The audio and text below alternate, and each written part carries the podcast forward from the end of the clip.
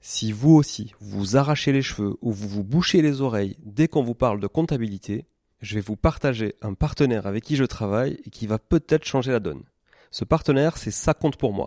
Ça compte pour moi, c'est un cabinet d'expertise comptable digital, mais pas que. Pas full digital. C'est un cabinet sur lequel vous avez un accès à un conseiller dédié, un comptable, un expert comptable dédié qui va vraiment vous accompagner de A à Z dans toute la constitution de votre société, mais aussi toute sa gestion, bien évidemment, de la comptabilité, du juridique, du social, du fiscal. Le tout grâce à une plateforme en ligne hyper intuitive qui vous permettra d'avoir en temps réel et en un seul coup d'œil l'état de votre comptabilité. Ça compte pour moi, c'est une vraie équipe hyper réactive qui vous apporte du conseil au quotidien dès que vous en avez besoin. Ils font aussi partie d'un groupe beaucoup plus gros qui s'appelle Compagnie Fiduciaire et grâce auquel vous pourrez avoir accès à un cabinet d'avocats, un cabinet de gestion de patrimoine et plein d'autres services à 360 degrés. Je vous invite à aller visiter leur site sans tarder, ça-compte-pour-moi.fr tout attaché. Et surtout, si vous voulez contacter, partagez le code MONEYTREE au chargé d'affaires parce que j'ai négocié pour vous un mois de comptabilité offert. Leurs tarifs sont hyper abordables et hyper bien placés, c'est sans engagement et les trois premiers mois sont satisfaits ou remboursés. Bref, je ne peux que vous conseiller de tester et vous serez franchement pleinement convaincu. Bonjour tout le monde et bienvenue sur Money le podcast qui vous parle d'investissement et de finances personnelles au sens large et sans tabou. Je suis Julien Calamotte, investisseur passionné et auteur du livre à succès S'enrichir grâce à l'immobilier. J'avais envie de partager ma façon d'investir, forcément, mais également de découvrir avec vous de nouvelles façons de faire fructifier notre argent. C'est pourquoi j'ai créé ce podcast pour y recevoir des invités qui nous partagent leur savoir et leurs expériences en toute simplicité. J'espère sincèrement que les échanges que je vais avoir avec l'invité du jour vont permettre d'enrichir vos connaissances autant que les miennes. Je vous souhaite une excellente écoute. Bonjour à tous, bienvenue sur Money Tree pour ce nouvel épisode. Ce nouvel épisode qui me fait recevoir Nicolas Moalik. Salut Nicolas. Salut Julien. Comment vas-tu ah bah Ça va super, ça me fait vraiment plaisir d'être là. Surtout que je sais que tu as eu de très bons invités, donc euh, je suis ravi de faire partie aussi euh, bah, des premiers pour, euh, pour ce podcast qui va être vraiment très intéressant au, vu des invités que tu as déjà pu avoir ou que tu vas avoir, que tu mettras en ligne bientôt en tout cas. C'est ça, bah écoute, merci beaucoup d'être là, je suis très honoré aussi. Euh, pour la petite histoire, donc euh, évidemment, on fait comme si on venait de se rencontrer, mais ça fait, en fait, on a passé le week-end ensemble. C'est ça. Euh, Nicolas m'a fait le plaisir de venir intervenir lors de, de, mon séminaire, donc le premier séminaire qui s'appelait sans, qui s'appelle toujours d'ailleurs s'enrichir grâce à l'immobilier, qui s'est déroulé hier, samedi 12 février 2022, à Toulouse, au Mama Shelter, pour pas leur faire de pub. Et donc voilà, Nicolas nous a, bah, s'est présenté à, à l'audience. Euh, a fait un petit peu part de, de, son parcours, a fait part aussi euh, de, de, de, sa vision de l'investissement immobilier, de plein de choses. C'était assez complet, euh, une belle dynamique. Nicolas, c'est quelqu'un qui, est, qui, qui, qui, a de la joie de vivre en lui, qui est hyper optimiste, et ça fait toujours plaisir de, de rencontrer ce genre de personnes. C'est très inspirant. Donc il y a eu une cinquantaine de chanceux hier qui ont été ouais. voilà sur place et qui ont bénéficié de tout ça. Une belle journée euh, riche, euh, riche en valeur. Hein. je pense que d'ici que l'épisode sorte, on aura partagé euh, tout, tout, ce qu'on tout ce qu'on a pu faire ensemble ce week-end. Mais comme vous étiez peut-être pas là, et sûrement pas là pour la majorité d'entre vous qui nous écoutez, bah, du coup aujourd'hui, on va faire une petite redite sur le parcours de Nicolas. Donc je te laisse te présenter. Ouais, mais déjà, juste pour dire qu'hier, en tout cas, c'était une excellente journée. Et c'est vrai que ce que tu as organisé, euh, ça permet vraiment des superbes rencontres. Et le fait qu'on soit un petit, en plus, en petit comité, entre guillemets, à 50, ça permet de créer des liens. Et ça, c'était, euh, c'était excellent. Carrément. Bah, merci pour ton retour. En tout cas, le plaisir est partagé. Euh, du coup, excuse-moi, j'ai loupé la question qui était. Présente-toi. Ah, qui, suis-je?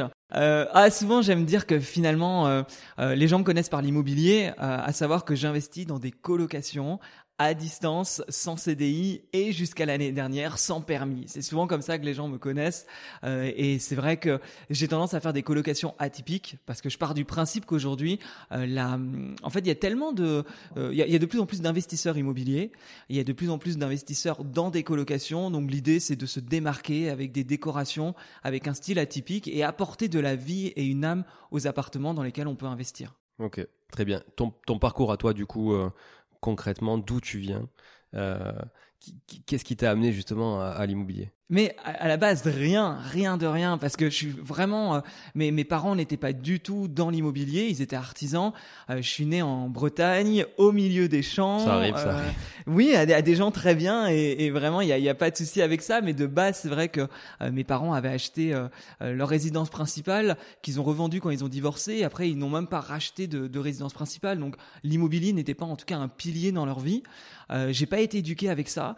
Et moi, j'avais une fibre qui était artistique, qui était aussi d'ailleurs à l'opposé de mes parents, qui étaient artisans et pas du tout dans le monde, dans le monde euh, artistique. Et moi, je ressentais ce, côté-là. Et très rapidement, j'ai su que je voulais aller à Paris, que je voulais faire de la musique, même si euh, c'est vrai que dans mon entourage, on me disait que c'était pas possible, que ça allait être compliqué et que finalement, euh, il y avait peu de chances que j'y arrive. Pourtant, à 18 ans, j'ai tout quitté, je suis parti, je suis parti à Paris, j'ai fait de la musique, c'était c'était super. Parce que j'ai eu l'occasion de sortir un EP qui a été classé bah, le, le, top 30 d'iTunes à sa sortie, ce qui était pour moi exceptionnel parce que venant du fin fond de la Bretagne, c'est vrai qu'on m'avait tellement dit que ce serait compliqué que tout ça me paraissait un rêve avec des paillettes, mais que ça allait être trop compliqué. J'ai eu la chance de faire une comédie musicale, de, de chanter à l'Olympia. Enfin, tout ça, en tout cas, ne me prédestinait pas à faire, en tout cas, de l'immobilier. D'autant plus que l'argent pour moi n'était pas un, un leitmotiv. Je vivais ma passion, mais c'était une qui, une passion qui coûtait de l'argent plus qu'elle en rapportait. Bon, n'étant pas euh, ni euh, ni Madonna ou Ed Sheeran, j'avais pas en tout cas les, les revenus d'une star internationale ou même française dans tous les cas. Et euh, et du coup, il y avait ce côté où j'avais cette vie parisienne où j'ai également fait des études de communication et je me suis vite dirigé dans un métier qui était très paillette aussi finalement, puisque c'était le métier de la télévision. Donc à faire des des castings pour des émissions comme L'amour est dans le pré, Qui veut épouser mon fils, ou encore Incroyable talent. Donc c'est vrai que ça c'était des émissions euh, de divertissement, je faisais de la musique, donc du divertissement, euh, je gagnais de l'argent, mais j'étais dans une, une folie dépensière presque, à dépenser de l'argent constamment. Euh, tu vois, il y avait cette, ce qui, je me souviens d'avoir ma carte ciné, d'avoir la carte de sport, de d'acheter toujours le dernier iPhone, que ce soit le, le 4, le 4S, le 4S, le 5, le 5S, enfin vraiment tous tous les les les les, les, je vais dire les bijoux technologiques d'Apple. Mais je suis un grand fan. Ça n'a pas changé ça du coup pour le coup, tu es toujours en train d'acheter les derniers téléphones d'Apple. Tout à fait, mais c'est vrai que à l'époque, c'est tout était à crédit. Eh euh, il y avait vraiment cette consommation à crédit et j'allais même encore plus loin, c'est-à-dire que quand la banque m'envoyait un mail pour proposer un crédit à la consommation, je cliquais toujours sur oui, accepter. Euh, donc des crédits euh, aujourd'hui dans l'investissement, on sait que c'est la chose à ne surtout pas faire. Moi à l'époque, c'était l'occasion de rentrer 2000, 3000 euros comme ça que j'allais dépenser dans le mois de toute façon et le mois suivant, je me retrouvais encore à découvert. Et être à découvert de 500 euros n'était pas un problème pour moi. Mes amis me disaient euh, mais comment tu fais pour vivre à découvert? Je savais toujours que je trouverais un moyen de euh, d'avoir de l'argent qui retombe et souvent euh, c'était bah, mon salaire qui allait combler le découvert ou les, les crédits à la consommation. Mais en fait, arrivé à 30 ans, euh, j'ai su qu'à un moment donné, cette vie parisienne, qui était sympa, on va pas dire le contraire, hein, j'ai eu l'occasion même de, de, aussi vivre à Londres pendant deux ans. Oh, ben là, j'ai fait ma crise d'adolescent, je suis sorti, mais, mais c'était, c'était, j'étais totalement ok avec ça. Mais arrivé à 30 ans, je travaillais pour, euh, pour c'est mon choix, l'émission avec Evelyne Thomas, et, euh, et c'est vrai que là, euh, il y Evelyne Thomas que l'on salue, qui nous écoutera certainement jamais, mais que l'on salue. Qui sait, qui sait, sur un malentendu. mais du coup, c'est vrai que là, euh, c'était des émissions où je me retrouvais, euh, où je me retrouvais. C'était pas, c'était la nouvelle version. On parle pas de, c'est mon choix en, dans les années 2000. Hein, c'était la, la, version euh, plus récente. et il y avait ce côté où chercher les, les, hommes qui aiment que les blondes à gros seins, trouver les plus belles fesses de c'est mon choix pour vraiment, ça, ça, ça, peut faire rigoler. On a du mal à imaginer, mais oui, il y a une émission qui, qui s'est appelée les plus belles fesses de c'est mon choix. Je l'ai vu, je l'ai vu complètement par hasard, mais j'y suis resté jusqu'à la fin du coup. Elle avait eu un, bon carton d'audience euh, pour le coup en plus, mais euh, mais euh, pour des raisons qui sont moi, dans, vraiment à cette époque, je me disais mais qu'est-ce que je fais là? Et j'ai décidé de tout quitter, c'est-à-dire que comme une intuition qui m'est venue, je, je je peux même pas expliquer d'où ça m'est venu, mais un jour je me suis dit je vais partir en Inde faire de l'humanitaire. Et encore une fois, euh, j'ai des amis qui m'ont dit mais c'est pas possible, tu peux pas aller faire euh, de l'humanitaire en Inde. Surtout que j'y partais pour faire euh, des cours d'anglais, enfin des cours de maths en anglais, sachant que j'ai fait un bac littéraire. Donc il y avait ce côté, mais tu, tu, tu, tu peux pas le faire. Et puis en plus, vu la vie que tu mènes à Paris, tu vas pas supporter de vivre dans un bidonville en Inde. Ce qui c'est vrai qu'avec le recul, je comprends qu'il pouvait être un petit peu inquiet du chemin que que je prenais, mais moi de toute façon, j'avais besoin de trouver un sens dans ma vie et euh, être dans la, dans, le divertissement pur qui pour moi ne m'apportait rien et euh, dans la dépense constante. Euh, c'était une façon d'aller d'aller me retrouver. Donc je suis parti en Inde, ça s'est fait en quatre mois, ça s'est fait très rapidement. Je suis parti seul et, et ça a été une expérience incroyable. Ça a été complètement fou, ça, ça a totalement euh, changé ma vie, en tout cas au début de la trentaine. Euh, découvrir ses enfants dans des conditions qui étaient euh, qui étaient terribles, hein, qui étaient qui avaient rien à voir avec ce que je pouvais vivre à Paris, euh, de m'attacher en fait à ces enfants et de comprendre, d'avoir une ouverture d'esprit, même si j'avais déjà voyagé. L'Inde, je pense que, en tout cas pour ma part, j'ai pris une claque qui était bah, qui était qui était vraiment là. Et, et après cette aventure, bah, j'ai décidé de voyager un petit peu, étant en Asie, donc le Kuala Lumpur, le Vietnam, les Philippines. Et aux Philippines, il y a une petite anecdote qui était quand même assez euh, représentative de ma vie à l'époque, euh, c'est que je me suis retrouvé sur une plage avec l'eau turquoise à regarder mon compte et à voir que j'étais à découvert. Ben oui, puisque euh, ma vie parisienne était toujours financée. J'avais sous mon appartement, mais les cartes de ciné, d'abonnement, les crédits à la conso, tout ça tombait. Je gagnais moins d'argent parce que je touchais un chômage. Donc, ben, à un moment donné, j'ai dû appeler ma mère pour lui demander 2000 euros pour continuer mon séjour en Asie. Et quand on est sur une plage aux Philippines à faire de jolies photos Instagram, mais que finalement euh, on doit appeler euh, ses parents pour demander de l'argent pour continuer euh, son, son, son, son, petit, son petit séjour au soleil, il y, a quand même un déclic qui se fait dans, dans ma tête et je me dis à ce moment-là, Bon, ok, on va rentrer à Paris, on va finir le séjour parce que je l'ai continué. Hein. Du coup, je suis parti au Japon, à Hong Kong et je suis reparti en Inde parce que l'Inde ça a vraiment été mon pays coup de cœur. Mais je m'étais dit à mon retour, va falloir changer quelque chose. Mais je pense que quand dans une vie, euh, quand on a toujours eu euh, peut-être par notre, par la société, par les gens qui nous entourent, par notre entourage, par nos parents, euh, toujours les, les, mêmes choses, les mêmes schémas, bah c'est pas évident de savoir comment on va faire autrement quand on a toujours fait de la même manière et que les gens autour de nous, nous font toujours de la même manière. Donc comment moi je pouvais sortir de ce schéma euh, vicieux de, de dépenses d'argent et d'amusement et de divertissement quand j'avais connu que ça?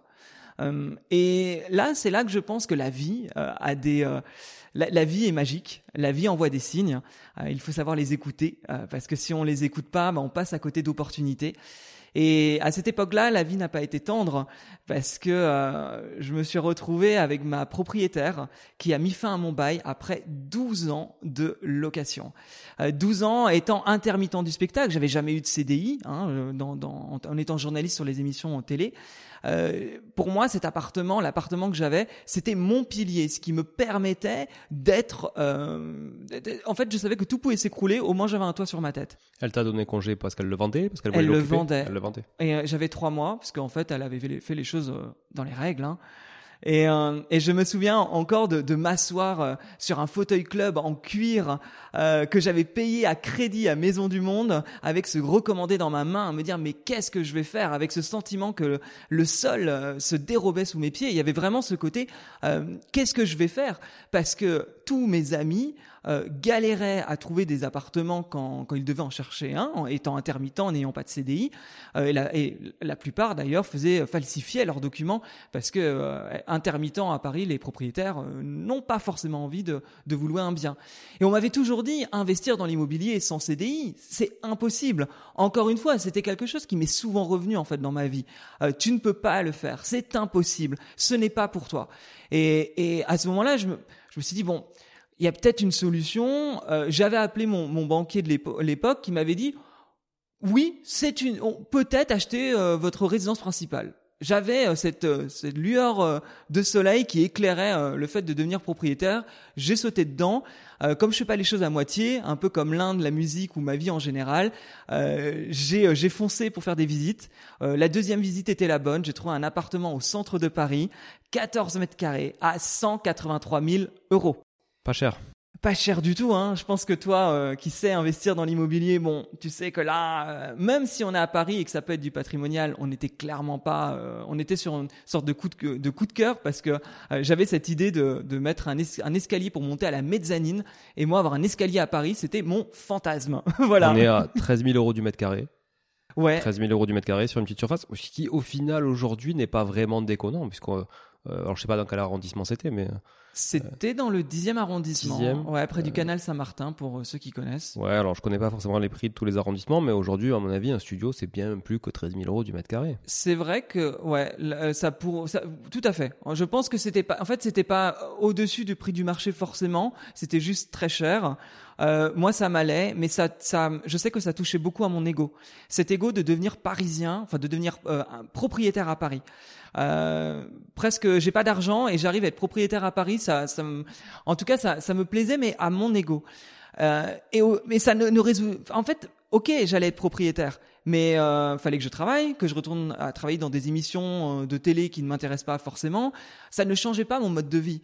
Et c'est en faisant des recherches sur Internet que je me suis retrouvé comme beaucoup j'imagine d'ailleurs, à trouver des, des, des informations sur l'investissement immobilier. Parce que vu qu'à l'époque je ne connaissais rien euh, à l'immobilier, je ne savais pas ce qu'était un notaire, je ne savais pas ce qu'était un compromis, des charges de copropriété, et donc euh, je n'avais, euh, j'ai dû faire des recherches et j'ai été sur YouTube.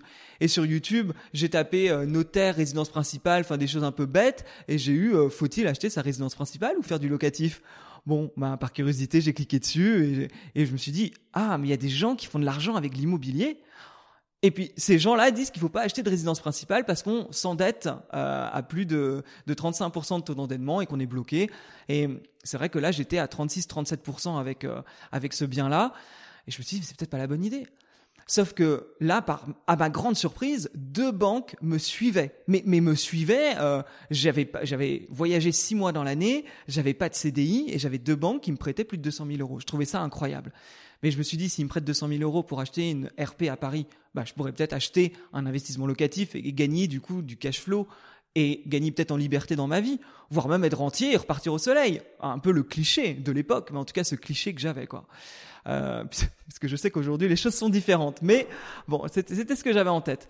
Euh, et du coup, je me suis dit, je vais faire du locatif. Eh, bah, sauf que la banque avait, enfin moi j'avais accepté euh, un prêt, que le prêt euh, avait été signé, et que quand j'ai été toqué à la, la banque en mode euh, je veux plus acheter, bah ils m'ont dit non, vous devez acheter. Et c'était fou d'aller, euh, je me souviens, d'aller à l'agence et, et de, de, de- de demander à voir la directrice euh, d'agence pour euh, dire je ne veux plus que vous me prêtiez 200 000 euros. Et, et on m'a dit non non, mais en d'une, euh, on- c'est trop tard en fait. Mais c'est- c'est c'est la banque qui bloquait ou c'est du coup le côté euh, vendeur aussi qui est, était engagé? T'en étais où du coup sur le process d'achat? Ah, c'est tout était fait. La, la- les signatures, la- le compromis était signé. Le, T'avais passé les 10 jours de rétractation, Ouais, ouais, les offres de prêt étaient tout. éditées. Ouais. Parce qu'une offre de prêt, euh, alors tu l'avais accepté peut-être l'offre de prêt. Tu l'avais accepté. Ouais, je l'avais D'accord. accepté. Ah oui, ok. Et ouais, ouais. Parce que effectivement, tu, si, si tu ne l'acceptes pas après 4 mois à peu près une offre de prêt, euh, du coup elle est, elle est caduque. Ouais, Mais non, là, je l'avais si tu l'avais accepté, je l'avais signé. Ouais, Eh c'est ouais, pour ouais, ça. ok, ok. Et T'as peut-être même un mois pour l'accepter et 4 mois pour débloquer les fonds après. Ça doit être ça. Ouais. Tout était fait. Ah En vrai, on s'approchait de la date euh, fatidique. Hein. Oui, oui, il manquait juste à prévoir la date de, réitération par acte authentique et c'était fait quoi. Et ce qui s'est passé, c'est c'est la vie, la vie encore qui s'en est mêlée, Euh, puisque je pense que c'est assez incroyable. Mon notaire m'appelle et m'explique qu'un document a été rajouté euh, dans la dans le dans la copropriété. Un document a été oublié. d'un document de type, ce qu'on appelle les documents de type loi Allure, qui sont des documents, enfin la loi Allure, à l'époque peut-être qu'elle n'était pas encore euh, pa- passée, mais euh, qui, qui sont des documents obligatoires lors de la signature d'un avant-contrat et d'une acquisition pour justement euh, euh, avoir le choix de se rétracter ou non suite à la connaissance de ces documents. C'est ça qu'il s'agit? Mm, C'est ça.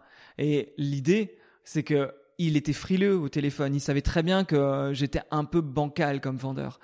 Et quand Comme acheteur. Ouais, comme acheteur. Comme acheteur, Ouais. pardon, ouais. Et quand j'ai euh, j'ai dit, euh, bah du coup, on parle d'une rétractation vu qu'on décale euh, le la signature. Il a pas pu me mentir, donc il m'a dit oui, Oui, parce qu'en fait, tu, tu reprends 10 jours de rétractation puisque tu as un document signer. obligatoire de la- voilà. que, que tu n'avais pas, dont tu n'avais pas la connaissance euh, au moment de la signature de l'avant-contrat. Donc ça t'a sauvé. Ça m'a sauvé. En tout cas, effectivement, j'ai mis fin à ça euh, contre l'avis de mes proches qui me disaient mais t'es complètement fou. Encore une fois. Alors on t'offre, enfin on t'offre.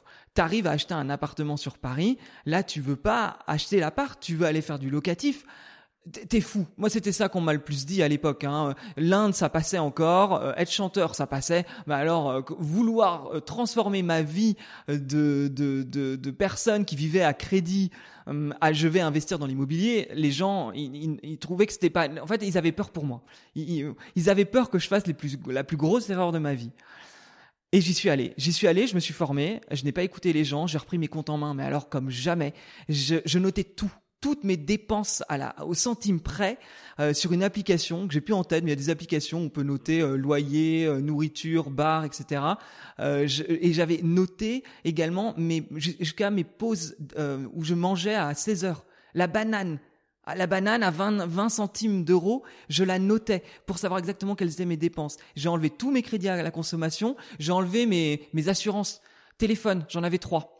Une d'Apple, une de Darty où j'avais acheté le téléphone et une de ma banque. Du coup, tu priais souvent pour te faire voler le téléphone ou pour le casser, non? Mais j'étais même pas au courant que j'avais trois assurances. J'étais à 70 balles d'assurance pour un téléphone. C'était complètement délirant. Ce qui est irrationnel. Mais c'est normal que j'étais à découvert tous les mois parce que vu tout ce que j'avais, mais j'avais économisé quasi un loyer en mettant du, le nez dans mes comptes. J'avais quasi 800 euros qui étaient économisés tous les mois. Bon bah j'ai mis tout ça à jour euh, et, et, et puis là ben est partie l'aventure immobilière. Euh, j'ai fait, euh, c'était 15 visites en deux jours, à distance, à plus de, de 3 heures et demie euh, de, de train, puisque c'était en Bretagne. Euh, et c'est vrai que pour moi, ça me paraissait complètement fou d'ailleurs d'aller faire des visites d'appart. Hein. Je peux pas, j'étais pas à l'aise dans mes baskets. Ça te rassurait d'aller en Bretagne, du coup?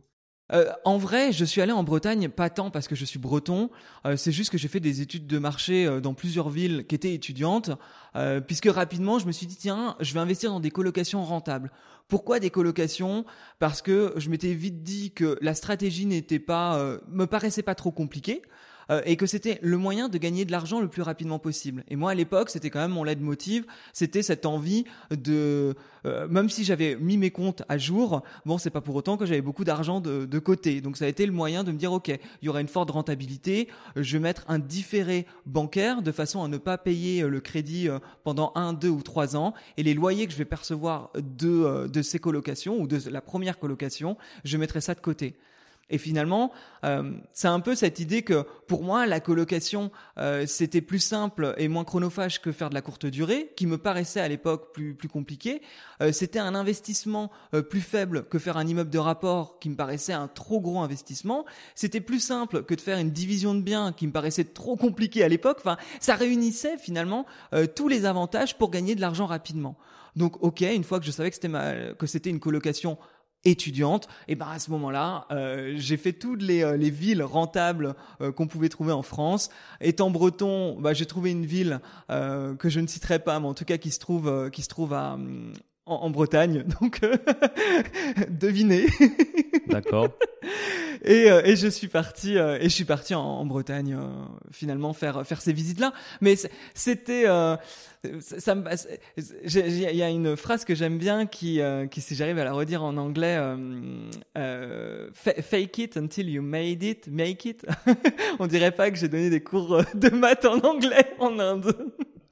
Mais il y a cette idée en tout cas de de, de, de mettre son énergie de euh, fake it. Moi, je le ressens plus de de, de vivre euh, avec énergie la personne que l'on veut devenir jusqu'à le devenir. D'avoir cette énergie en fait. Ce n'est pas mentir, c'est juste incarner en fait cette personne que tu veux devenir dans dans ton futur. Je suis je suis tout à fait d'accord avec toi. Je, je partage euh, carrément ce, ce, cet état d'esprit c'est, euh, je pense que c'est le meilleur moyen d'arriver à ses fins et, et atteindre ses objectifs. En fait, c'est de, de considérer qu'ils sont déjà atteints et, d'agir comme s'ils étaient déjà atteints.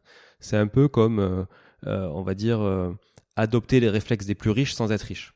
C'est, ça permet, en tout cas, tu mets tout de ton côté, toutes les, toutes les chances de ton côté pour pouvoir le devenir justement parce que tu es déjà structuré pour et au niveau finalement moral et mental et au niveau aussi de tout ce que tu peux mettre en place. Comme tu le dis, tu peux structurer euh, tes comptes bancaires, tu peux structurer ta façon de faire, tes process, tes outils, etc. de sorte à pouvoir euh, voilà, on l'a utilisé d'ailleurs sur le séminaire hier, pouvoir scaler euh, vers tes objectifs qui sont beaucoup plus ambitieux que finalement ton, ton présent. quoi. C'est tout à fait ça. Et, et c'est ce que tu as fait, tu t'es projeté et tu as fait comme si tu étais déjà à l'étape d'après. Ouais. Et, et, vu de l'extérieur, en fait, les gens le voient comme si toi, tu es déjà en fait euh, assis sur l'étape d'après et donc tu es plus solide, tu es plus crédible et j'imagine c'est ça qui t'est arrivé derrière. Ouais, c'est un peu euh, euh, puisqu'à l'époque alors je remonte quelques années en arrière mais quand j'avais pas d'argent, que j'avais cette vie parisienne à 100 à l'heure, on m'avait parlé de la loi de l'attraction. Et, et j'avais vu un exercice qui était, euh, euh, vous prenez un chèque euh, et vous inscrivez un, montant, un montant, style 20 000 euros, vous l'accrochez quelque part où vous pouvez le voir, et en le regardant tous les jours, avec la loi de l'attraction, vous allez recevoir 20 000 euros. Sur, sur, le papier, c'est pas mal. Hein. On se dit effectivement. Par la poste ou Deliveroo, comment ça se passe mais, Non, mais c'était c'était un peu ça. Il y aura un signe de la vie là qui va tomber. Un chèque qui va tomber et ce sera un vrai chèque. Enfin bon. Et je me suis rendu compte que euh, la loi de l'attraction, c'est pas ça du tout. C'est justement incarner qui on veut être avec une énergie, euh, vivre en étant un investisseur IMO avant, avant de l'être, pour finalement amener les relations que j'ai pu avoir avec des agents IMO, euh, être cette personne presque sûre d'elle finalement, alors que je l'étais pas du tout, mais d'avoir même cette carte de visite où il y avait mon nom, mon prénom, mon mail et marqué investisseur IMO et une agent immobilier, euh, enfin c'était ouais, c'était un agent immobilier qui connaissait euh, un ami à moi, c'était cet ami qui m'a mis en contact avec euh, avec lui. Quand j'avais donné ma carte, il avait réagi un peu, il, connaissait, il savait très bien que c'était mon premier bien. Donc quand j'ai donné ma carte avec marqué investisseur immobilier, il a réagi avec presque un peu de tendresse. Oh bah il est mignon lui. un truc un peu bon ok ben trois mois plus tard, quand il a vu que j'avais acheté euh, mon premier bien euh, et que euh, j'entamais d'autres visites pour acheter le deuxième, ben, c'est lui qui m'appelait pour me proposer des biens. En fait, j'ai juste donné l'énergie. Il a juste vu que j'incarnais qui je voulais être. Je comprends. Et, ça marchait, ça marchait très très bien. Alors comment ça s'est passé du coup cette acquisition du premier bien pour le coup? C'est après ces 15 visites qui, t'ont permis du coup d'atteindre le premier objectif déjà? 15 visites, j'ai tout de suite su lequel je voulais. C'était un bien déplorable qui puait les canalisations il y avait tout à refaire, il était dégueulasse. La copropriété était elle-même pas euh, dingo, mais euh, euh, je pense que encore une fois, c'était presque mon intuition qui m'a amené à, à prendre ce bien-là. J'avais visité des biens qui avaient de la rentabilité et qui étaient plus propres. Pourquoi j'ai été sur celui-là Je ne sais pas.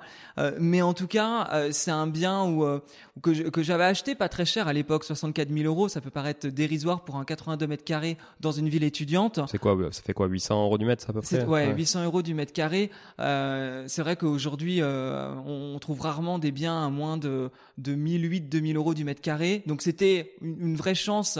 Y ça remonte pas à si longtemps, hein, c'était il y a trois ans. Mais la copropriété était très particulière. Elle était en cours de création. C'était euh, deux vieux investisseurs qui revendaient par lot un immeuble qui n'avait pas réussi à rénover. Enfin, l'histoire en soi, elle n'était pas sexy. Et je pense que euh, il fallait avoir un certain courage en fait pour euh, se positionner sur ce genre de bien. Donc ça a écrémé aussi la concurrence un petit peu. Totalement, totalement, parce que il y avait vraiment plein de choses qui n'allaient pas. Et, et, ça a fonctionné. Alors là, mes proches m'ont encore dit que j'étais bien, bien fou, hein, parce que là, je partais euh, d'une résidence principale à Paris euh, mignonne, bien que chère, hein, un truc défraîchi, euh, calamiteux au milieu de la, enfin au milieu, pas au milieu de la Bretagne, mais en tout cas au milieu d'une copropriété moyenne sur un appart qui était tout autant moyen. C'est du, du, grand classique, le pessimisme ambiant des gens qui, qui, qui ne l'ont jamais fait ou qui, qui comprennent pas forcément pourquoi tu peux faire ce genre de choix et voilà, et donc en fait, ça c'est souvent, c'est vrai qu'il y a souvent cette négativité autour qui est un peu malsaine hein, si vraiment on la considère, euh, euh, si on la considère entièrement plutôt que de, mm. de finalement d'en faire abstraction, quoi.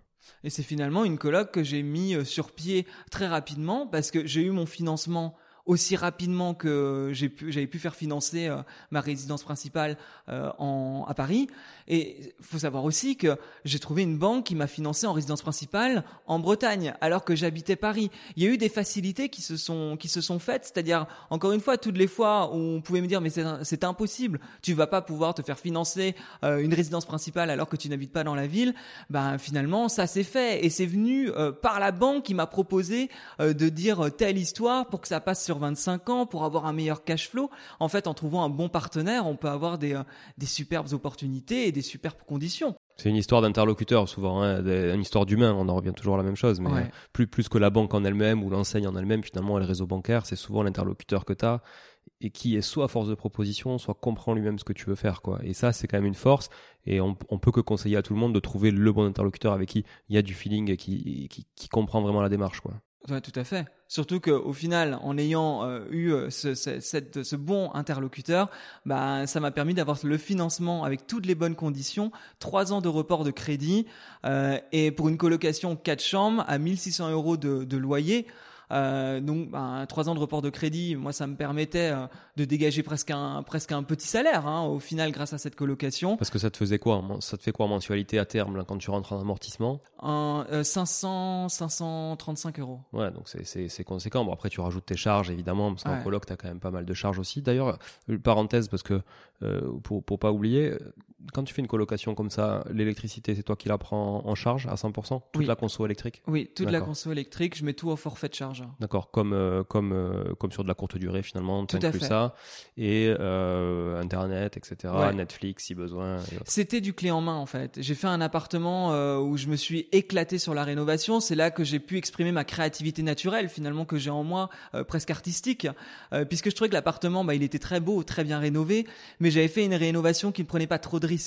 Et je me suis déjà à l'époque euh, dit bon bah il y a quand même de la concurrence, il y a des colocations qui sont déjà sur le marché, euh, faut que je me différencie. Donc comment se différencier avec la décoration? Et j'avais un énorme, enfin un énorme, j'avais en tout cas une entrée avec un couloir qui était dégagé, qui était beau, mais c'était un mur blanc. Et, et, je me suis dit mais faut faut faire quelque chose avec ce, ce, cette espèce d'entrée couloir. Et donc j'ai pris un, un, un, graffeur qui est venu faire un énorme tag sur tout, tout ce couloir, un énorme tag orange et bleu, bon pareil, quelque chose de, qui, qui, qui, pète quoi. Et j'ai utilisé ces photos pour euh, l'annonce et c'est ce qui fait qu'aujourd'hui euh, ma coloc est, est reconnaissable, c'est ce qui fait que c'est une colocation qui passe pas inaperçue sur le bon coin. Et c'est d'ailleurs, euh, puisque j'ai communiqué sur ma rénovation sur Instagram et sur YouTube, bah bizarrement les gens souvent me connaissent parce que je suis le mec qui a fait une coloc avec un tag. Avec un tag. Je suis sûrement pas le seul, évidemment, mais en tout cas, moi j'avais, j'ai communiqué là-dessus au début et c'est comme ça qu'on m'a repéré finalement. Ouais, non, mais c'est ta signature finalement sur cette coloc là. Et cette coloc là, du coup, quand tu l'as acheté, l'appartement était disposé comment? Qu'est-ce que tu as fait toi comme modification pour pouvoir justement arriver à ce rendement qui est quand même important? Tout a été refait. En soi, il n'y a pas eu de grands changements au niveau des pièces finalement. C'était, c'est pas, en tout cas dans cette coloc, tout était assez euh, évident. Euh, mais c'est vrai que j'ai eu une problématique qui aurait pu me coûter très cher. Surtout que faut quand même remettre dans le contexte qu'à l'époque j'avais pas d'argent et que je créais une colocation pour euh, justement gagner de l'argent. Euh, et c'est, c'est un risque d'ailleurs à prendre. mais oh, clairement aujourd'hui je ne regrette pas d'avoir pris ce risque. Il y avait ce côté où mon artisan m'a dit on va tout passer en électrique. le gaz là c'est un peu une cata c'est compliqué. Il me dit ce sera plus simple en électrique. Moi, j'y connaissais rien. J'ai dit ok, on y va. Euh, et à l'époque, il, il, en fait, il, vraiment la, la, la, copropriété était un peu dégueulasse. Euh, c'était vendu par l'eau, donc c'était racheté au fur et à mesure. Mais j'étais l'un des premiers, et donc il se branchait sur la colonne euh, de, de, de, de, des communs. Ce qui fait qu'il m'a pas demandé de contacter EDF ou Enedis pour pour mettre pour activer cette partie-là dans l'appartement. Donc au début, il a tout enlevé il a, il a mis les chauffages, etc. Et puis à un moment donné, il a dit bon, on arrive quand même, on est bien avancé dans la rénovation. On bah, appelle EDF, euh, souscrit au, un contrat euh, d'énergie, et puis, euh, puis c'est parti quoi. On était bien, bien avancé hein, dans l'appartement. Et, et, puis là, mauvaise surprise, EDF m'annonce, enfin un technicien arrive et m'annonce, euh, mais non, mais monsieur, euh, vous pouvez pas passer en 9 kVA, vous devez rester en 6 kVA. Alors ce qu'il ce faut savoir, c'est que mon artisan m'avait bien dit, une colocation, encore une fois, je fais pas un cours sur sur l'énergétique, d'ailleurs c'est pas mon métier, mais il y avait ce côté où il m'avait dit, euh, cet appartement, il y a 6 kVA d'énergie, enfin de, puissance énergétique, euh, on peut pas avoir une colocation 4 chambres, ça va sauter, c'est impossible, ça marchera pas de toute façon, EDF m'avait dit hein, qu'il fallait passer en 9 kVA, mais euh, le, le, compteur, en fait, ne supportait pas, la colonne montante ne supportait pas. Elle n'était pas dimensionnée pour. Voilà, exactement. Et là, ça a été euh, l'angoisse. EDF a renvoyé la balle à Enedis et Enedis a renvoyé la balle à EDF. C'est-à-dire qu'il y avait une histoire de dossier qui n'était pas mis à jour, mais évidemment que c'était la faute de l'autre. Donc, c'était de la faute de personne et bah, c'était Bibi euh, qui se retrouvait avec euh, une colocation qui ne pouvait pas être alimentée. Donc, hein, c'est embêtant quand même parce qu'en Bretagne, on n'est pas, on n'est pas en Afrique. Hein, il fait pas 40 degrés tous les jours. Euh, du coup, euh, bon, qu'est-ce que je vais faire avec un appartement que je peux pas chauffer et qui peut pas être utilisé? Euh, et là, à l'époque, euh, euh, j'avais, c'était Enedis que j'avais eu, que j'avais un technicien hein, qui s'était déplacé pour voir au niveau de la colonne montante, etc. Il m'avait dit honnêtement, là, il y, en, a pour 10 000 euros. Hein, je peux vous chiffrer, hein, mais il y aura des travaux pour 10 000 euros. Mais moi, les 10 000 euros, je les avais pas. Hein. Et, et c'était fou d'ailleurs parce que faut savoir que j'étais, je, je, suis au troisième étage. Les 9 kVA en termes de puissance arrivaient jusqu'au deuxième étage, mais pas le troisième. Ça m'avait rendu dingue. Je m'étais dit, mais pourquoi ça tombe sur moi? Mais il y a des solutions à tout finalement. Et avec mon artisan, euh, il a installé un, un délesteur, un délesteur, enfin pour faire un délesteur pour faire du délestage, euh, ce qui permettait euh, de garder du 6 kVA, mais dans les grandes lignes. c'était finalement quand tout le monde est là, quand la cuisine est à fond avec la machine à laver par exemple, et les chauffages se coupent de façon à réguler l'énergie dans l'appartement en fonction oui, ça le répartit en fait en fonction des besoins à l'instant T. Ouais. Et c'est vrai que ça, franchement, ça marche très très bien. Mais c'est une erreur qui aurait pu me coûter euh, très cher euh, et qui aujourd'hui est une anecdote euh, qui peut servir en tout cas aux personnes de attention si vous passez tout en électrique, vérifiez cette histoire de compteur parce que pour le coup, euh, oui ça m'est arrivé, mais en parlant, je me rends compte que c'est arrivé à d'autres personnes pour des colocations justement où on passe tout en électrique et on se retrouve un peu bloqué et il faut vraiment checker cette histoire de compteur. Au final, tu en es sorti pour pour un billet de combien? De 400 euros. Donc, ah oui, donc rien à voir, rien à voir. franchement, ça allait, ça allait.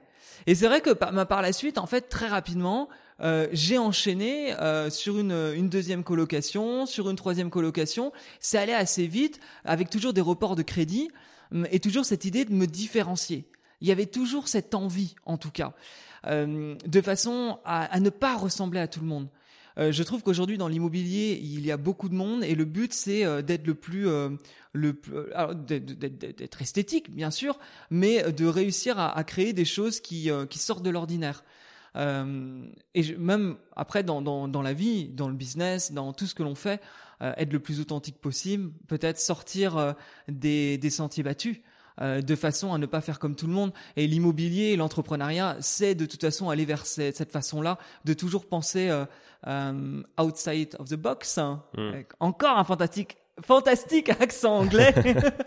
Mais en tout cas ne pas faire euh, ne pas faire comme tout le monde. Et moi je m'éclate dans les décorations avec une coloc qui va être euh, style euh, new-yorkaise avec un baby foot un mur en briques rouges ou une coloc jungle chic avec un, un papier peint jungle. Alors c'est vrai que jungle chic on va dire que ça peut être un peu plus classique mais il en faut peu des fois pour que ça soit joli esthétique ça marche, ça marche. et que ça marche et que sur les photos ça ça crée le, le coup de cœur. Pour moi je les ai vus les trois enfin pas en vrai pour le coup mais en photo ou en vidéo, ça marche. Il n'y a pas, il y a pas de sujet. Il y a, y, a, y a vraiment de tu sens qu'il y a une âme en fait. Voilà qu'il y a un avis c'est pas aseptisé euh, ouais ça donne envie. Alors après t'aimes ou t'aimes pas hein, c'est aussi euh, c'est aussi un risque qui est pris c'est un parti pris. Je veux dire euh, t'aimes pas le graffiti clairement sur le premier t'y vas pas. Ouais. t'aimes pas la, t'aimes pas la briquette sur le New-Yorkais t'y vas pas. T'aimes pas le baby foot parce que ça fait trop de bruit t'y vas pas. Et t'aimes pas le papier peint un peu jungle effectivement et les, et les ananas t'y vas pas mais globalement, euh, les gens sont quand même assez ouverts avec tout ça, donc finalement ça marche. Surtout pour de la coloc, c'est pas de la résidence principale. Exactement. Les gens veulent du fun, veulent s'amuser, veulent un clé en main qui soit comme un Airbnb en fait. Euh, créer une expérience.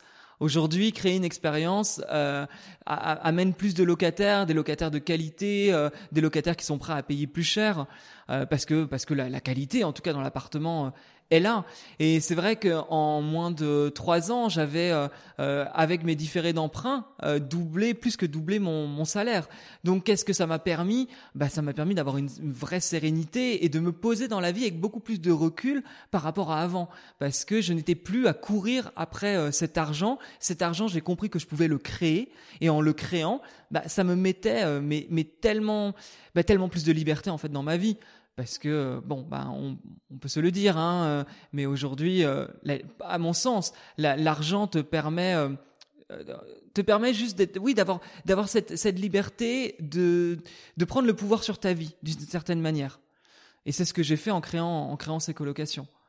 Et alors je, partage hein, c'est vrai que en tout cas en tout cas l'argent aide beaucoup à, prendre des choix. euh, enfin à faire des choix en tout cas que tu peux pas te permettre si justement tu en as un peu moins. Hein. D'ailleurs, c'est un peu le sujet de ce podcast de manière générale, c'est comment générer de l'argent, mais avant de le générer, comment le gérer. Donc on en a parlé avec toi, tu en as un bon exemple. Hein. apprendre à déjà gérer son argent, après apprendre à le faire fructifier, et apprendre à comment s'en servir et à quoi il doit te servir. Est-ce que c'est mm. faire de l'argent pour faire de l'argent? Est-ce que c'est faire de l'argent pour euh, prendre des choix, faire, des bons, faire les bons, etc.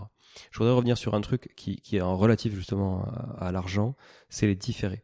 Les différés que tu utilises. Donc sur le premier, tu nous as dit trois ans de différés. Est-ce que sur les, la deuxième et la troisième colotte, c'est pareil, c'est trois, trois ans de différé Trois ans aussi. Ok, donc ça veut dire qu'aujourd'hui, tu es, rentré en amortissement sur le premier ou pas ouais, sur le premier. Ouais, tu es rentré en amortissement. Donc là, tu es full mensualité. Ouais. Parce que, alors, on, peut le rappeler, parce que c'est vrai que pas, tout le monde n'est pas forcément à l'aise avec ça. Un différé, donc on peut aussi appeler une franchise euh, partielle ou totale d'un crédit, c'est le. Euh, en fait, c'est le fait de ne payer que, soit si elle est partielle euh, ou que le différé est partiel, que les intérêts d'emprunt durant une certaine période. Donc, en l'occurrence, toi, c'était 36 mois. Ouais. Pour le coup, il y a, c'est grosso modo euh, Crédit Agricole ou Caisse d'épargne? Caisse d'épargne. Ouais, c'est les deux banques qui le font. Hein. c'est rare que d'autres banques le fassent. Euh, ou différé total. Donc là, tu payes strictement rien pendant 3 ans. Toi, c'est quoi Partiel? Du coup, tu payes quand même les intérêts? Le premier était total. Total. Et les deux euh, Ensuite, partiel. partiel. Donc là, tu commences à rembourser un peu d'intérêt. Est-ce que le problème, c'est que si tu rembourses pas d'intérêt quand tu fais une franchise totale, ça veut dire que ces intérêts qui se cumulent sur 3 ans, tu vas les repayer en plus. Donc, tu vas payer 3 ans d'intérêts supplémentaires sans remboursement de capital. Donc, faut pas, voilà, pour pas mentir aux gens quand même, ça coûte beaucoup plus cher. Oui. Finalement, c'est 3 ans d'intérêts en plus. Oui, mon prêt a augmenté effectivement et ça, je ne le savais pas. C'était mon premier. C'est vrai que moi, on m'a dit total, ça m'allait très bien parce que ma priorité était de générer de l'argent tout de suite. Effectivement, ça se répercute 3 ans plus tard où euh, bah, j'ai un peu plus, en tout cas, à, à amortir. Ouais. Bon, faut... c'est vrai que c'est bien de le savoir. tout à fait, tout à fait. Non, non, mais c'est intéressant de, de, voilà de le savoir parce que in fine, ça coûte plus cher. Ça, c'est sûr. Euh, ok, donc là, tu vas rentrer en amortissement dans les prochains mois ou prochaines années sur les sur les deux autres, et, et c'est là où tu auras vraiment ton ton cash flow définitif finalement qui va euh, qui va s'étalonner puisque pour l'instant c'est un cash flow qui est euh, un petit peu euh, surabondant par rapport à, à, la réalité du, du rendement. Mais en fait, ça m'a ouvert la porte de l'entrepreneuriat. Euh, je pense que l'immobilier, euh, c'est pour ça que je, je, rigolais un peu au début en disant que mon rêve était peut-être d'être rentier euh, immobilier euh, quand j'ai débuté débuté ça. Aujourd'hui, je n'ai plus ce fantasme d'être rentier immobilier, de vivre à Paris, à Paris, pas du tout, de vivre à Bali. c'était euh, c'était plus ce, ce côté euh, euh, c'est plus ce côté aujourd'hui de me dire finalement ça m'a ouvert la porte de de l'entrepreneuriat finalement. Ça m'a ouvert la porte de de générer de l'argent autrement. Et, et aujourd'hui, ma vie n'est plus du tout la même que celle d'avant parce que, outre l'aspect financier euh, pu euh, que j'ai pu générer grâce à l'immobilier, c'est vraiment une, une façon euh, d'être et une façon de penser qui n'est plus du tout, du tout, du tout la même. Euh, et je me suis lancé dans, dans le business en ligne. Euh, pour justement accompagner des gens dans, dans l'immobilier. Mais pour moi, c'était avant tout du partage, puisque j'ai partagé toutes mes rénovations, j'ai partagé toutes mes galères. Euh, je suis quelqu'un de créatif, encore une fois, donc euh, Instagram, YouTube, c'était une manière d'exprimer euh, avec créativité ce que je pouvais vivre dans ma vie. Donc là, j'exprimais plus, enfin, c'était plus de la musique, mais c'était en tout cas euh, des, de, de, de l'investissement immobilier. Et ça a commencé comme ça. D'ailleurs, l'entrepreneuriat est arrivé par la suite, puisque j'avais pas pensé tout de suite faire du coaching. C'était pas ça l'idée. L'idée, c'était de partager de manière créative, mais j'ai vu qu'il y avait des personnes qui voulaient potentiellement faire des colocations et qui ne savaient pas comment faire. Donc, bah, forcément, en, en les accompagnant en les accompagnant sur un projet de A à Z, bah ça, ça, se monétisait. Mais ça, je l'ai appris également parce que moi, au début, je, bah, je, savais pas tout ça. J'ai juste compris que bah, dans la vie, on pouvait euh, faire les choses autrement, on pouvait être indépendant, on pouvait créer euh, ses propres revenus et, et donc euh, bah, mettre un peu sa vie sur mesure. Tu as été à l'écoute du marché aussi parce qu'il y avait un réel besoin finalement en face de, de gens que tu pouvais inspirer et qui avaient envie aussi de que tu les accompagnes, euh, j'imagine, et qui te contactaient spontanément. Ça t'a peut-être aussi euh, ouvert euh, des opportunités là-dessus, quoi. Totalement, ouais c'est souvent le cas quand on est un petit peu euh, présent sur des réseaux sociaux, justement, qu'on qu'on commence à être visible, ça inspire aussi pas mal de, de gens qui peuvent nous suivre. Mm. Quoi. Oui, parce qu'il y a plein de gens qui font de l'immobilier, ils le font dans leur coin, euh, ils ont des, des, des, enfin un patrimoine qui, est, qui, qui a un million, deux millions et c'est en cours et c'est superbe, euh, mais c'est des gens qui sont euh, pas du tout dans la lumière et qui ne veulent pas aider les autres et qui font ça pour eux. En fait, je pense que ça dépend de la personnalité de chacun. Est-ce qu'on l'on aime partager ou pas, pourquoi on fait les choses. Ça, après, c'est unique à chacun. Et d'ailleurs, l'année dernière, euh, j'ai eu un, un véritable ras-le-bol de tout ça parce que je pense que j'avais atteint euh, finalement un objectif financier qui me paraissait à une époque inatteignable. Euh, du coup, il y a eu bon ben euh, oui, l'argent, ben je sais le générer, il est là, euh, mais qu'est-ce qu'on en fait euh, Qu'est-ce qu'on fait avec l'argent au final une fois qu'on qu'on qu'on en a? Alors, Je suis pas millionnaire, bien évidemment, mais euh, une fois qu'on a un peu d'argent, qu'est-ce qu'on en fait?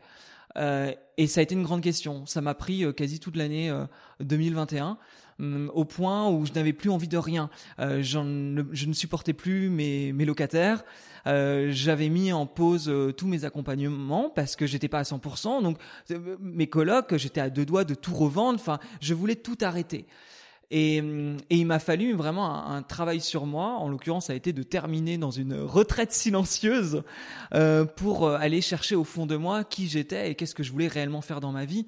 Euh, parce que c'est, je pense aussi un luxe euh, de pouvoir prendre du recul sur sa vie quand à un moment donné l'argent n'est plus un problème où justement on doit courir, se lever tous les matins pour courir après l'argent. Et, et qu'on a du coup une clarté, euh, on va dire une sécurité financière, et de se dire mais maintenant qui je suis et pourquoi je fais tout ça? Et, ça m'intéresse euh, justement de, d'appuyer un petit peu sur cette euh, retraite euh, silencieuse. Euh, moi, tu vois, par exemple, j'ai du mal avec le silence. Et, et je pense que quelqu'un comme toi aussi, qui est assez hyperactif, qui, qui met du peps dans sa vie, j'imagine que le silence aussi, ça doit te peser parfois. Beaucoup. Donc, alors, est-ce que, voilà, est-ce que tu peux, est-ce que tu peux me dire, en plus, tu as été musicien, donc c'est clair quand tu es musicien, tu as, toujours envie de, de voilà, de, de, quelque chose quoi, qui, qui, qui accompagne. de la musique ouais, voilà, constamment. Voilà. Et euh, alors, je suis pas musicien, mais j'ai toujours besoin moi aussi de musique, tu vois. Dès que je suis chez moi, je mets la musique, j'en ai besoin. Euh, qu'est-ce, qu'est-ce que c'est une retraite silencieuse? Comment tu l'as vécu? Et comment ça se passe? Combien ça coûte? Ça sert à quoi? Qui tu retrouves là-dedans? En fait, ce qui est marrant, c'est que à la recherche absolue euh, euh, de réussite, euh, je me suis fait accompagner pour un coaching business. par Margot Klein, c'est ça? Par Margot Klein, ouais. Euh, qui qui m'a coûté assez cher. Bon, de toute façon, si si vous connaissez Margot Klein, elle a des tarifs assez chers, mais en général, les résultats sont à la hauteur euh, de, de, ces tarifs. On, on la salue d'ailleurs. Peut-être qu'un jour, elle écoutera ouais. cet épisode. Hein, on lui partagera. On verra si euh, ça l'intéresse. Totalement. Bah oui, parce que c'est vraiment une. Au, au début, euh, c'est vrai que le, le, coaching a été un peu étrange parce que euh, finalement, on n'était pas forcément sur le business, mais on était sur ma personnalité, sur les blocages, puisque elle va vraiment débloquer euh, ce qui est en toi euh, pour pouvoir éclater tout dans la vie entre guillemets. Hein. tes objectifs, qu'ils soient financiers ou qu'ils soient même euh, de couple, euh, euh, sportif, peu, peu importe finalement, mais pour exceller dans ta vie. Et, hum, et c'est vrai que bon, je je vais pas aller dans le détail, mais un, un, un jour, enfin sur la fin d'ailleurs, quand on s'est vu en présentiel euh, en Suisse, euh, j'ai euh, le, le, conseil qu'elle m'a donné durant un week-end, il y, y, a eu quasi qu'un conseil qui était franchement arrête tout mets ton portable de côté et euh, va voir les moutons et les chevaux euh, sans rien au milieu des champs. Euh, c'est vrai que je l'avais regardé avec une tête et d'ailleurs elle m'avait dit quand je vois ta tête, je sais que c'est ça que tu dois faire parce qu'il y avait il y avait une certaine peur ou une une interrogation de bah, à un moment donné j'ai pas payé un coaching business pour, pour que tu me dises d'aller voir des chèvres à la oui, montagne quoi. mais limite de retourner chez moi au milieu de la campagne je sais ce que c'est la campagne hein. j'y suis né donc et, et en fait à partir du moment où, euh, où je trouve hein, que quand on travaille avec un coach et qu'on fait confiance à quelqu'un, euh, s'il nous donne un conseil, dans le doute, autant écouter ce conseil et aller jusqu'au bout, puisque euh, j'estime qu'elle ne disait pas ça par hasard. Et, et ben, elle ne s'est pas trompée. J'ai, j'ai pris cette retraite silencieuse. À la base, je voulais partir au Népal, faire 10 jours de méditation pendant 10 heures par jour. C'était alors je suis quelqu'un d'extrême. Hein, je, pense que peut-être les personnes l'ont bien compris, compris, mais il y avait ce côté-là. Donc j'avais cette envie de faire une, une retraite vipassana, ça s'appelle.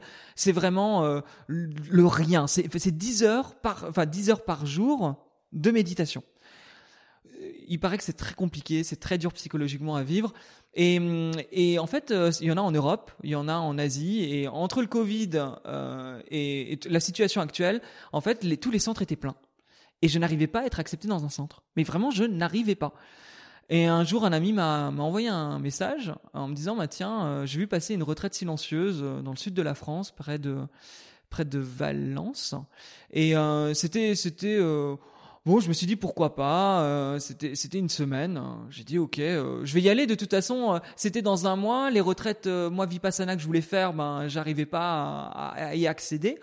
J'ai dit je vais y aller. Et ça représentait un peu ce que, ce que m'avait dit Margot, puisque là on était dans une ferme rénovée, au milieu des moutons. Bon, ok, on check tout. Euh, et, euh, et le, le, le deal, euh, c'était vous retrouver avec vous, face à vous, grâce au vide et au silence. Effectivement, ça semble être à peu près ce dont j'ai besoin. J'ai, je suis parti là-bas et pour résumer, résumer un peu les, les journées, c'était lever 8 heures, enfin lever 8 heures, à 8 heures, une première méditation d'une heure. À 14 heures, une méditation d'une heure. Et à 20 heures, une méditation d'une heure. Donc 3 heures de méditation par jour. Quelles sont les activités? Eh ben, il n'y en a pas. C'est-à-dire qu'on n'a pas le droit d'écouter de la musique, on n'a pas le droit d'avoir de portable, ni d'ordinateur, ni de livre, ni de carnet, ni de crayon, on n'a pas le droit de parler, on n'a pas le droit de se regarder, on n'a pas le droit de se toucher, on n'a le droit à rien. Le but, c'est de ne rien faire. Le sport est interdit et euh, le yoga est interdit également. Ce qui fait que les journées, ben, c'est euh, trois heures de méditation par jour, comme, euh, comme je l'ai dit, et c'est deux repas. Il y a un jeûne intermittent, euh, ce qui fait qu'on ne mange pas le matin, on mange à midi, à 19h. Et c'est tout. On est au milieu de la montagne, au milieu des bois. Donc finalement, le quotidien, c'est la méditation, c'est la marche contemplative, et c'est le rien faire. Être assis, regarder la nature, les moutons, soit dans le canapé du salon, soit dans sa chambre, soit dans le jardin, soit aller marcher en forêt. Et c'est tout. Comment tu l'as vécu ça Les premiers jours, les derniers jours J'imagine qu'il y a eu une évolution durant la durée du séjour? Totalement. Bah, en fait, euh, au début, euh, franchement, je savais pourquoi j'étais là. Euh, enfin, c'est même pas tout à fait une semaine, c'est cinq jours et quelques, enfin à peu près. Enfin, je, je savais que c'est quand même court finalement. Euh, c'était un peu bizarre de tout mettre en suspens. Euh, j'ai eu, j'ai été très stressé de mettre mon téléphone en mode avion et de le donner au, au, couple qui organise ces, ces retraites parce qu'ils le mettent sous clé. Euh, tu as vraiment pas accès.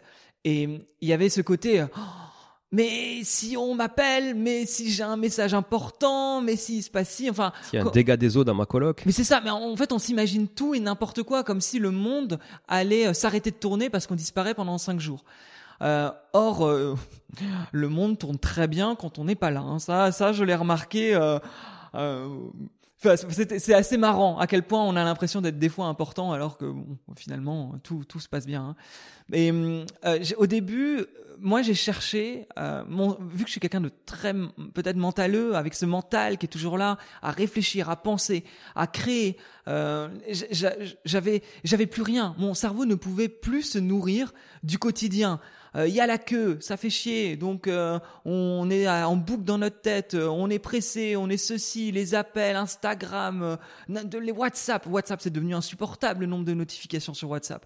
Enfin, c'était vraiment le fait de se retrouver seul et de chercher du coup, ben, ben comment le cerveau peut, peut finalement s'alimenter.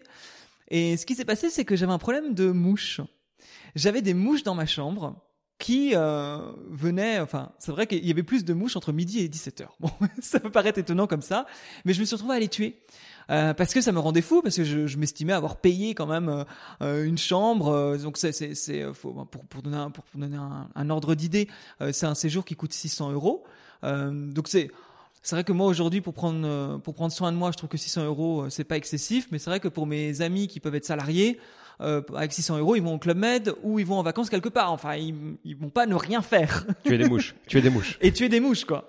Mais euh, du coup, j'étais là, bah, je vais tuer les mouches. Euh, euh, je les faisais sortir et, et mon cerveau était là-dessus. Et puis c'était, bah, bah du coup, c'était devenu euh, finalement mon problème de, il y a trop de monde à la caisse et je gueule. Bah là, c'était, bah j'ai payé une retraite silencieuse et du coup, il y a des mouches et, et ça m'ennuie et pourquoi et et puis, c'est arrivé à être un vrai problème parce que, parce que j'allais marcher pendant une heure et demie et c'est là où j'ai eu un premier déclic. C'est que pendant une heure et demie, je me suis dit, euh, pourquoi ça m'arrive à moi? Enfin, Calimero, hein. Euh, franchement, euh, je dois être là pour méditer. Je peux pas méditer parce qu'il y a le bruit des mouches. Enfin, c'est vrai que 20 mouches dans une chambre, ça fait un peu de bruit, hein, pour le coup. Et puis, au bout d'une heure et demie de marche, j'ai eu comme une info qui est tombée en moi, qui était une phrase très sereine. Mais les mouches, est-ce vraiment si important? Est-ce que là, c'est le problème principal dans ta vie? Et je me suis dit, c'est vrai que non, parce que je peux aller méditer dans le salon, je peux aller dehors, il fait beau. Donc c'est vrai que la chambre, la chambre en elle-même, c'est pas très grave. Et puis euh, les mouches me prenaient la tête, mais enfin j'ouvrais la fenêtre, euh, je prenais un balai et puis euh, en fait elles partaient les mouches. Mais c'est comme si j'avais cherché à compliquer les choses. Parce que dans la vie, on est assez bon à compliquer les choses. Toutes les problématiques qu'on a, si on prend un peu de recul, si on dézoome sur la situation, c'est peut-être pas si compliqué, pas si grave. Et pourquoi se rendre dans des états pas possibles sur des euh, broutilles de la vie du quotidien? Et hum, c'est ce qui s'est passé. J'ai eu cette info un peu étonnante qui se passe dans ma tête, hein, mais beaucoup plus sereine. Et les jours qui ont suivi, quand je sortais euh, dehors euh, marcher, donc dans un silence total, en étant dans cette vie silencieuse, j'ai commencé à me poser des questions sur l'immobilier, sur mon business, sur ma vie en général d'ailleurs. Et j'ai des réponses qui tombaient avec fluidité, mais des réponses qui étaient tellement plus simples, tellement plus... Il euh, y avait une sérénité en fait dans ces réponses. Et ça m'a donné des pistes d'action qui n'avaient rien à voir avec ce que je faisais d'habitude, qui étaient souvent dans la force, la réussite, le combat avec soi-même, avec les autres, avec l'ego. Et en prenant ce recul, en me disant que finalement, si je m'écoutais beaucoup plus, ben, c'est vrai que comme m'avait dit euh, ma voix supérieure, hein, après on l'appelle comme on veut finalement, j'avais eu cette info de pourquoi tu te prends autant la tête dans ton marketing, alors que finalement, euh, juste communique sur ce que t'aimes, comme tu as commencé à le faire, alors que j'avais commencé à, à, rentrer dans le jeu du marketing. L'immobilier, c'était, bah, l'immobilier, ça te rapporte de l'argent, ça te rapporte cette liberté. Pourquoi toujours chercher à la course à plus euh, Finalement, t'achèteras peut-être un bien l'année prochaine, mais que ça ne devienne pas une, comparaison avec les gens qui t'entourent pour avoir toujours plus de patrimoine et se sentir euh, en dessous des gens qui sont là. Enfin, dans cette comparaison en fait de, des gens qui, nous entourent. Et moi là, il y a beaucoup d'entrepreneurs. Et je me suis rendu compte que tout pouvait être beaucoup plus simple. Et je suis ressorti de là avec un recul sur moi et sur ma vie et ça a totalement changé euh, ma perception des choses. Et, et, en ayant ce recul, il y a eu ce, une sorte de spiritualité qui a pris euh, sens. Et cette spiritualité, c'est pas quelque chose de perché. Finalement, c'est être hyper ancré dans la réalité, mais juste avec un recul sur soi et en s'écoutant beaucoup plus. Mais en mettant de côté l'ego. Et je pense que c'est très compliqué quand on, quand on ne sait pas différencier euh, l'ego euh, de son naturel, de son soi. C'est très dur de savoir, de connaître la différence. Moi, à l'époque, je savais qu'il y avait l'ego, qu'il fallait que je le mette de côté, mais je savais pas comment. Bon, il a fallu que je fasse cette retraite pour le découvrir. Je pense que chacun a sa façon, euh, finalement, de se reconnecter à soi. Et depuis, ma vie a pris beaucoup plus de fluidité. Et, et, les choses sont beaucoup plus simples. Comme quoi l'importance aussi de voilà de discuter avec d'autres personnes, de, de, de, de, les écouter, de se faire coacher, de se faire accompagner, alors dans différents domaines. Hein. Ça peut être dans le management quand tu es salarié, ça peut être effectivement dans, dans des problématiques de vie au quotidien, de, mental, euh, de, tout en fait, plein de choses, et, et d'avoir toujours un avis extérieur et finalement objectif pour, par des gens qui ne connaissent pas forcément euh, et qui sont beaucoup moins euh, proches de nous et, qui nous donneront ouais cette objectivité de conseil en fait, qui, qui est dénuée de tout intérêt, puisque ils sont aussi payés pour ça. C'est le cas, toi tu as payé pour avoir des conseils, tu les as appliqués tu as payé pour appliquer les conseils, puisque du coup, tu es allé faire cette retraite, ça t'a coûté 600 euros la semaine, et aujourd'hui, tu le regrettes pas, finalement, ça t'a changé euh, en soi, et ça t'a rendu meilleur, en tout cas, meilleur dans le, sens, dans le sens dans lequel tu voulais aller. quoi. Ouais. Ouais, et, après, euh, en termes de, de résultats, c'est-à-dire que euh, je suis beaucoup plus connecté à moi, comme je l'ai dit. Du coup, je fais les choses sans vraiment aucune attente. Je fais les choses avec plaisir. Je fais les choses, on va dire, en donnant. Euh, et non pas en étant dans l'attente de recevoir constamment. Et ça, c'est pas évident dans la vie. Euh, on, va dire, enfin moi qui, et enfin là, je rentre dans quelque chose d'assez personnel, mais j'avais, euh, enfin j'avais, je l'ai sûrement encore aujourd'hui, ce qu'on appelle la blessure du rejet. Euh, et donc dans cette blessure du rejet, j'avais toujours cette envie euh, de plaire, d'être aimé, euh, de, de, faire plaisir aux autres, mais pas pas faire plaisir euh, inconditionnellement, mais faire plaisir à, pour, pour avoir cette condition d'être aimé en retour. Et depuis que j'ai compris que finalement le plus important c'est d'être moi à 100%, bah, j'ai commencé à tourner ma communication en m'amusant, à faire des vidéos YouTube en m'éclatant. Donc les vidéos YouTube me prennent trois fois plus de temps, mais alors qu'est-ce que je m'éclate? Et du coup, ces vidéos bah, marchent beaucoup plus parce que je pense que je suis beaucoup plus naturel. Du coup, j'ai plus de relations avec les gens. Euh, du coup, il se passe beaucoup plus de choses dans ma vie en fait. Plus d'authenticité. Mais totalement. Et je comprenais pas ce qu'était l'authenticité avant de faire cette retraite euh, enfin, spirituelle. J'aime pas dire spirituelle parce qu'elle n'était pas à la base, elle était silencieuse. Après, la spiritualité est venue, mais ça, Excellent. par surprise. Excellent, Nicolas. En tout cas, merci pour ce retour d'expérience. C'est très inspirant, je pense, pour euh, beaucoup d'auditeurs qui nous écoutent, pour moi également d'ailleurs. Et euh, est-ce que tu, euh, on arrive quasiment à l'heure d'enregistrement. Est-ce que, est-ce que tu euh, D'ailleurs, j'ai pas vraiment pas vu l'heure passer. Euh, est-ce que est-ce que tu peux nous partager des, des outils que tu utilises, euh, alors soit pour tes colocations, soit toi à titre personnel pour différents sujets? Est-ce que tu as envie de partager des choses avec nos auditeurs? C'est vrai que là, ça fait c'est différents domaines hein, dans l'idée par rapport à, à la colocation moi, là, alors j'ai pas vraiment d'outils. Je dirais de passer à l'action. Souvent, ce que je dis, c'est que même si vous ne trouvez pas de bien rentable, pour ce qui est de l'immobilier, visitez. Visitez des biens qui sont trop chers, parce que je me rends compte beaucoup que euh, c'est en créant la relation avec un, agent immobilier en particulier, bah c'est peut-être cet agent qui va vous proposer un off market le lendemain et c'est avec lui que vous allez faire affaire et avec lui que vous allez trouver de la rentabilité. Donc ne soyez pas défaitiste sur ce que vous voyez sur le papier, sur votre canapé, devant le bon coin. allez être proactif pour aller chercher la bonne affaire, la négocier. Si vous devez faire 15 offres, faites vos 15 offres. Ah, sur un malentendu, euh, il y aura peut-être une qui va passer. Euh, après, bon, je, je, c'est vrai que j'ai pas de, de, de, de, technique particulière euh, après à, à, à donner. Et peut-être que dans la vie, justement, ce que je peux dire, c'est de s'écouter un, un maximum. Euh, la méditation avait peu de sens pour moi avant, mais en tout cas, je sens qu'aujourd'hui, la méditation, c'est ce qui me permet de prendre du, du, recul sur une situation. Tu continues de la pratiquer? Ouais, 10 minutes par jour. Donc okay. je suis pas à 3 heures par jour, hein. mais 10 minutes par jour me permet en tout cas de me recentrer sur moi et de savoir qu'est-ce que je veux. Euh, je pense que pour n'importe quelle personne, il faut être clair dans ses objectifs.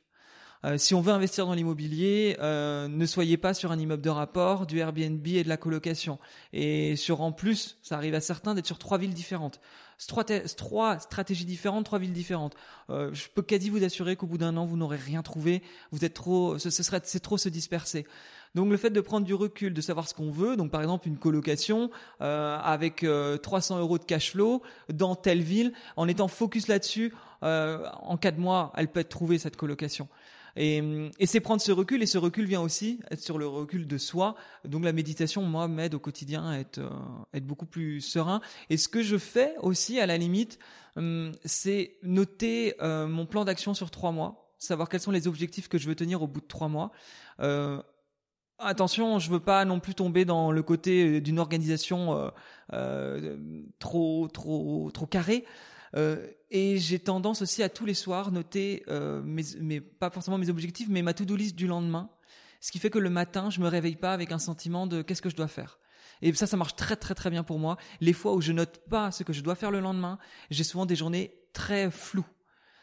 Ça, ça part dans tous les sens. Donc, euh, c'est prendre du recul, et noter euh, les choses à faire pour le lendemain, moi, ça marche très très bien pour gagner en, organisation, en efficacité et, atteindre ce que je dois atteindre euh, trimestriellement. ok, très clair, très très clair. Merci pour, euh, pour tous ces partages. Si on veut te contacter, si on veut échanger avec toi, si on veut te suivre, si on veut par exemple découvrir justement toutes ces colloques, mais aussi cet état d'esprit et cette, cette motivation qui t'anime, où on peut te trouver? Ouais, bah sur euh, Instagram, je suis très très actif pour le coup, nico.investisseur. Euh, Nico Investisseur marche aussi en tapant sur euh, sur YouTube ou Nico Oser Investir, qui est à la base le nom de de mon site, euh, enfin, en tout cas de, de ma page sur YouTube. C'est quoi ton rythme de publication sur YouTube? Ben, ça fait trois ans où je suis quasi à une vidéo par semaine, si ce n'a pas été à un moment donné deux vidéos par semaine. Ok, donc vraiment très régulier. Ah oui, oui, c'est très régulier. Et aujourd'hui, euh, euh, Aujourd'hui, bah, c'est vrai que les vidéos sont beaucoup plus euh, un peu un peu un peu dingo, hein, on va dire ça comme ça, peut-être moins formatées que que sur une chaîne euh, ou immobilier. Mais en fait, sur, sur ma chaîne, sur ma chaîne, en parlant d'immobilier, j'ai envie d'amener du, du fun. Je pense que dans la vie aujourd'hui, justement, en prenant ce recul, on peut s'amuser. Donc, peu importe les projets que l'on mène, bah, faut le faire avec envie, avec en s'amusant. on n'est pas sur cette terre pour pour vulgairement se faire chier en fait. Donc euh, prenons ce recul, amusons-nous, faisons des, des projets. Tout n'est pas simple. Il y a des choses qui sont pas évidentes, mais c'est comme ça. Le but, c'est prendre le pouvoir sur sa vie et ne jamais être victime. Ça, c'est quelque chose hein, qui, pour moi, très important. Belle conclusion. Donc, abonnez-vous à Nico Investisseur sur Instagram, sur YouTube. Surtout, allez visionner l'une de ses dernières vidéos qui traitera du ce week-end toulousain puisque Nicolas un super vlog a découvert Toulouse ce week-end. Euh, du coup, en venant intervenir à mon séminaire. Euh, abonnez-vous à ce podcast, bien évidemment. Faites abonner tous vos amis. Partagez l'épisode parce que je suis sûr qu'il intéressera énormément de monde autour de vous. Surtout, notez aussi le podcast sur Apple Podcast et Spotify, puisque je vous rappelle que sur Spotify, on peut maintenant le faire. Et quand vous le notez, évidemment, mettez la cinquième étoile. Pourquoi en mettre seulement quatre? Merci beaucoup. À très vite pour de nouveaux épisodes et bon retour sur Paris, Nico. Merci Julien. À, bientôt. Ciao. Salut. Bon, si vous êtes là, c'est que vous avez écouté jusqu'au bout et a priori, l'épisode vous a plu. Si c'est bien le cas, n'hésitez pas à le partager autour de vous. Notez ce podcast sur Apple Podcast et Spotify en laissant un commentaire 5 étoiles. Je ne vous le répéterai jamais assez, mais c'est grâce à vous que ce podcast vit aujourd'hui et peut continuer de vivre en vous proposant un contenu toujours plus qualitatif. Merci encore. Je vous retrouve très vite sur un nouvel épisode de Money Tree. En attendant, je vous souhaite la meilleure des réussites dans vos projets et un bon enrichissement. À très bientôt.